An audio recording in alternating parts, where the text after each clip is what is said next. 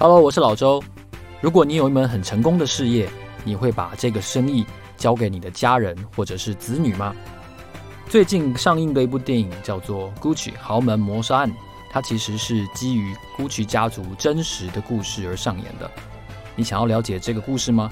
我准备了三本精装的 Gucci 精品帝国真实的欲望、爱恨与兴衰的套书要送给大家。我希望大家回答我这个问题。如果你有一门很成功的生意，你会送给你的子女和家人来传承吗？回答我这个问题，寄信到我的信箱，你就有机会得到这本书哦。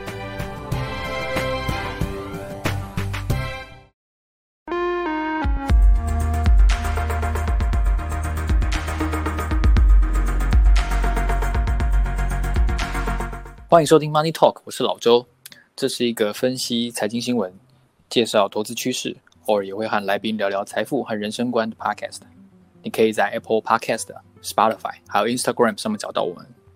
这一集呢，我想要跟大家分享一个七千多字的长篇的文章，这是亚马逊的贝佐斯写给股东的信。我们知道贝佐斯他提倡第一天 Day One 这个经营哲学，但到底第一天是什么呢？在翻译这封信作为繁体中文的一篇文章之前，其实我对贝佐斯是了解不深的。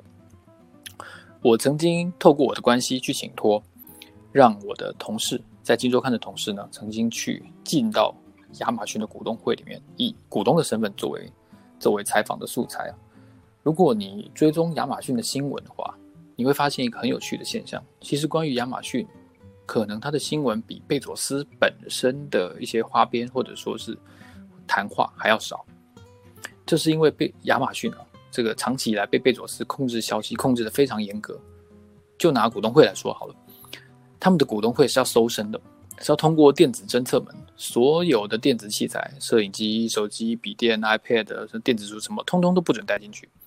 因为贝佐斯曾经说过，他知道会有不少竞争者。会打算利用股东会公开谈话的时机来刺探、侦测跟了解亚马逊的经营策略，所以与会者一律不准携带任何的记录的器材。如果你真的想抄，你就用纸笔吧。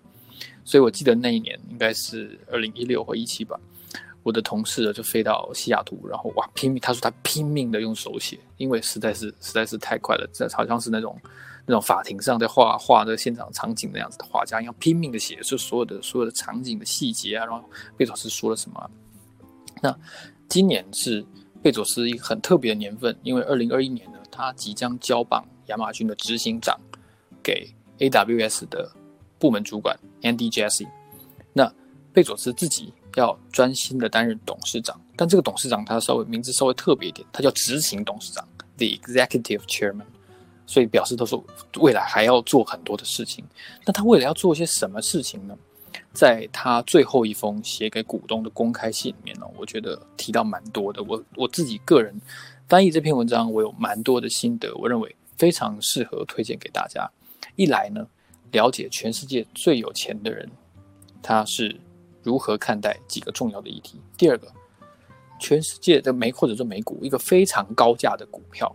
有多高价呢？亚马逊到我录制的前一天收盘价是三千两百四十七点六八美元，一股大概十万新台币，也没有很多了，十万。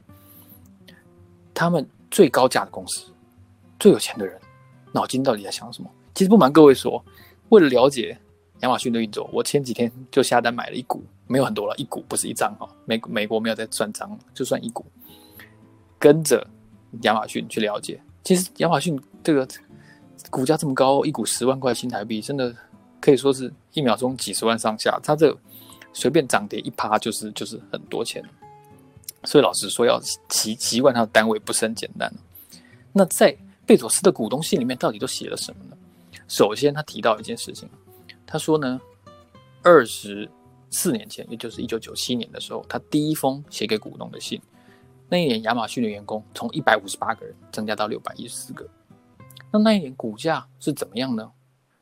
亚马逊 IPO 的股价是十八块美金，经过了三次股票分割，哦，就有点像，道理有点像是股票股利。这个下以后我的节目会再解释，就十八块美元经过了三次分割，相当于后来的十二股。所以分割价格呢是一点五美元，所以真正的股价是从一点五美元成长到三千两百四十几。大家可以算一下，一点五到三千多，增长多少？两千倍。所以投资亚马逊、投资贝佐斯这个人，二十四年来成长两千倍，你就知道为什么巴菲特说他当初错过了亚马逊，他非常的后悔。好，你看他为股东创造了这么多的价值。然后呢，他说了什么？贝佐斯提醒大家，他说：“如果你想要在生活上、在事业上成功，你必须记得一件事情：你要创造多过于你消费的价值。举例来说，亚马逊有百分之二十八的交易是在三分钟之内就完成，因为你电商按一按，然后就结账了嘛。超过一半的交易十五分钟之内完成。但如果你今天是开车上街呢，事情就完全不一样。你要开车停车，然后去找。”找到了之后排队等，等了之后结账，然后呢，在付完钱拿了钱之后，再回去找到自己的车，然后再开车回家。所以整个流程下来，每一个人每天这样子大量的时间的耗费，他们估计如果以现在两亿个亚马逊的会员来说的话，光是二零二零年一年，他们帮这两亿个亚马逊会员节省的时间价值是一千两百六十亿美元。就光节省时间这件事情，亚马逊就创造了这么多。那这当然，这代表着亚马逊本身有一个非常巨大的工作人员的团队，有多巨大呢？他们在美国就雇佣了超过五十万个员工，全球各地为了亚马逊工作的人超过一百三十万。所以我们常常说，哦，矽谷的四巨头：亚马逊、脸书、Google、Apple，也有人加上微软，那也有人说是 Netflix。但是别忘了，刚才我提到的那五家或六家，人员工的规模。都远远少过于亚马逊，所以其实真正在美国比较左派的政党，比如说 Bernie Sanders 也好啊，然后现在的拜登啊，或者是或者是其他美国比较左派的，像华伦啊参议员那几个人，其实都是把矛头针对亚马逊，其他家的垄断的色彩没有那么的浓厚，亚马逊是一个真正的巨头。拜登前阵子不是说像亚马逊都不缴税嘛？然后亚马逊的的员工因为送送宅配送宅急便太忙了，只能尿在他喝水的宝特瓶里面，这也是事情，也是引发了轩然大波。所以贝佐斯在这最后一封信里面，他也有提到，他说大家都把亚马逊的管理团队呢当成是魔鬼，就是拼命压榨员工，不在乎他们死活这样子的人，但其实不是的，他在。信里面长篇的叙述了亚马逊员工享受的福利，然后他们如何避免亚马逊员工因为长期执行同样的动作，比如说他是包装线上的人，他是运输线上的人，他可能同同一天内执行了好几千次一样的动作，然后肌肉骨头就受伤了。他们说亚马逊透过演算法，让员工在不同的角色之间轮调，可能今天做包装。明天做拣货，然后后天呢做清洁，它避免你一天用太多次同样的肌肉群，隔天又做一样的事情，然后呢肌肉就受伤了。他不要他的员工因为工作受伤。他在信中就提到，他说亚马逊有百分之四十的工作伤害就工伤，是跟肌肉骨头的疾病是有关系的。那透过演算法这个新的计划去排班，让员工在不同的区域轮调工作呢？他们减少了多少这样子的这个工伤的肌肉骨头的工伤，减少了百分之三十二，所以看得出来，亚马逊要要摆脱这个无良雇主的这个形象哦，其实是有在努力下去的。他他们不愿意背负这样子的一个一个恶名。那还有一件非常重要的事情，台湾这两年都在讲嘛，哦，ESG 啊，治理啊，哦，气候变迁、碳中和。贝佐斯在这封信里面花了非常多的篇幅去谈气候变迁的承诺这件事情。他就讲，他说我们在二零三零年以前，就是剩下这十年，他认为全世界的龙头企业必须停止在说那些那些空话，要用这最后这关键的十年去真正的落实这个气候协定，而且是巴黎气候公约里面提到的如何去做好碳中和这件事情。那他就讲了，他说亚马逊在全世界有六十二个大规模的风力跟太阳能的发电计划，那他们有很多的就是这样子的分货啊、拣货，还有运输、出货的这样的中心。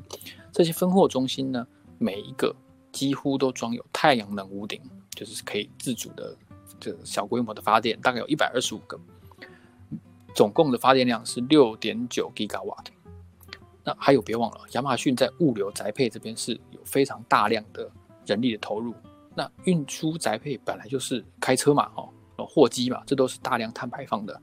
所以，二零四零年前，亚马逊宣誓要做到零碳排放。怎么做呢？要取代全部的车辆成为电动车。所以他们投资了一家新创的电动车的公司，叫 Rivian。他们一口气跟 Rivian 下单买十万辆电动卡车。十万辆，然后呢，印度有家电动车的新创企业叫 Mahindra，还有欧洲的宾士，加上 Rivian 的客制化的电动卡车，会构成未来亚马逊在碳中和上面一个非常重要的角色。最后一点哦，我觉得让我自己收获最多的是他最后这个很感性的部分。贝佐斯列举了一段著作里面的话，他就说关于说生物，不管植物、动物也好。是如何去避开死亡的呢？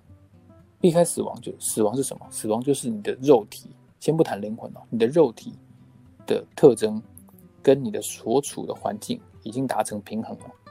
举例来说，人的温度，人体可能是三十六吧，三十七度，但夏天热一点，夏天可能到三十八度，冬天可能冷一点，冬天到十八度。所以你的体温如果降到十八度，那废话，你就是人大概就死了嘛。那活体的温度、水分的含量。电解质这些指标，如果你要存活下去的话，你必须要跟这个环境不一样。所以人体通常比周遭的环境热，但是在寒冷的情况下，我们就需要可能运动啊，要摄取更多的热量来维持体温。所以死亡是什么？死亡就是身体停止运作，死亡就是身体跟周遭环境的温差越来越小，到最后温差完全一致，这就是死亡。那贝佐斯就说呢？这个方式跟企业是很像的。企业如果跟他身处的环境一模一样，跟大家做一样的事情，那企业不等于就是死掉了吗？哇！我看到这段话的话，我真的心里非常大的冲击，因为他说，他说你必须要非常费力才能维持跟这个世界不一样。那接下来我稍微念两段贝佐斯在信里面提到的话。贝佐斯说。我们都知道与众不同很珍贵，我们都被教导要做自己。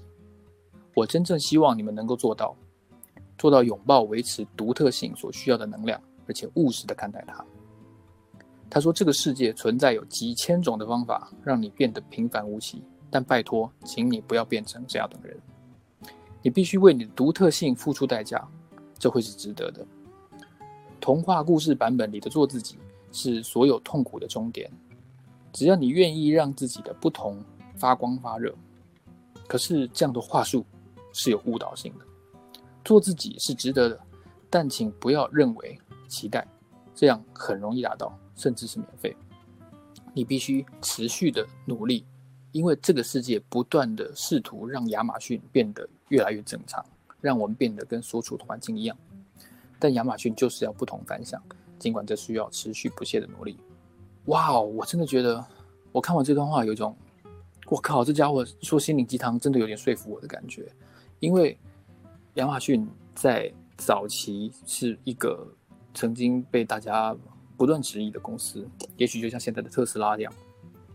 一九九七年，贝佐斯说的话，他每一年那一年的股东信都会重新的附上，他都会提醒大家我说的 Day One 哲学是什么。今天依然是我的 Day One。因为如果我们今天变成 Day Two，那今天就是我们的死期。我觉得贝佐斯的个人形象，以前我曾经在节目里提过，他可能是可能是全世界这个富豪里面形象有钱之有钱之后改变最大的一个。他他头发掉光了，然后他开始抹油，然后他开始从一个瘦弱的书生开始变成一个肌肉男，会穿会穿背心，然后那个露出无袖的背心上面是非常肌肉的那种形象，然后他又跟跟好朋友的老婆搞在一起，哇！我这一切根本就是 amazing，但是他并没有因为这些事情放下他对亚马逊的努力。所以我们在看待亚马逊，或者说在看待贝佐斯这两年出的这些洋相、出的这些球的同时，亚马逊并没有因为他的绯闻、他的离婚停下了脚步。反之呢，我们看到一个非常出色的企业世代交接接班的案例。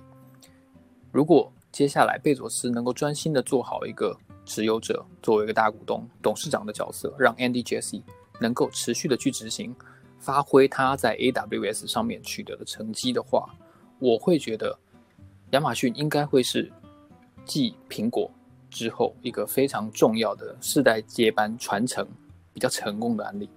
我曾经在其他的的节目，我记得是巨头的诅咒里面吧，有提到。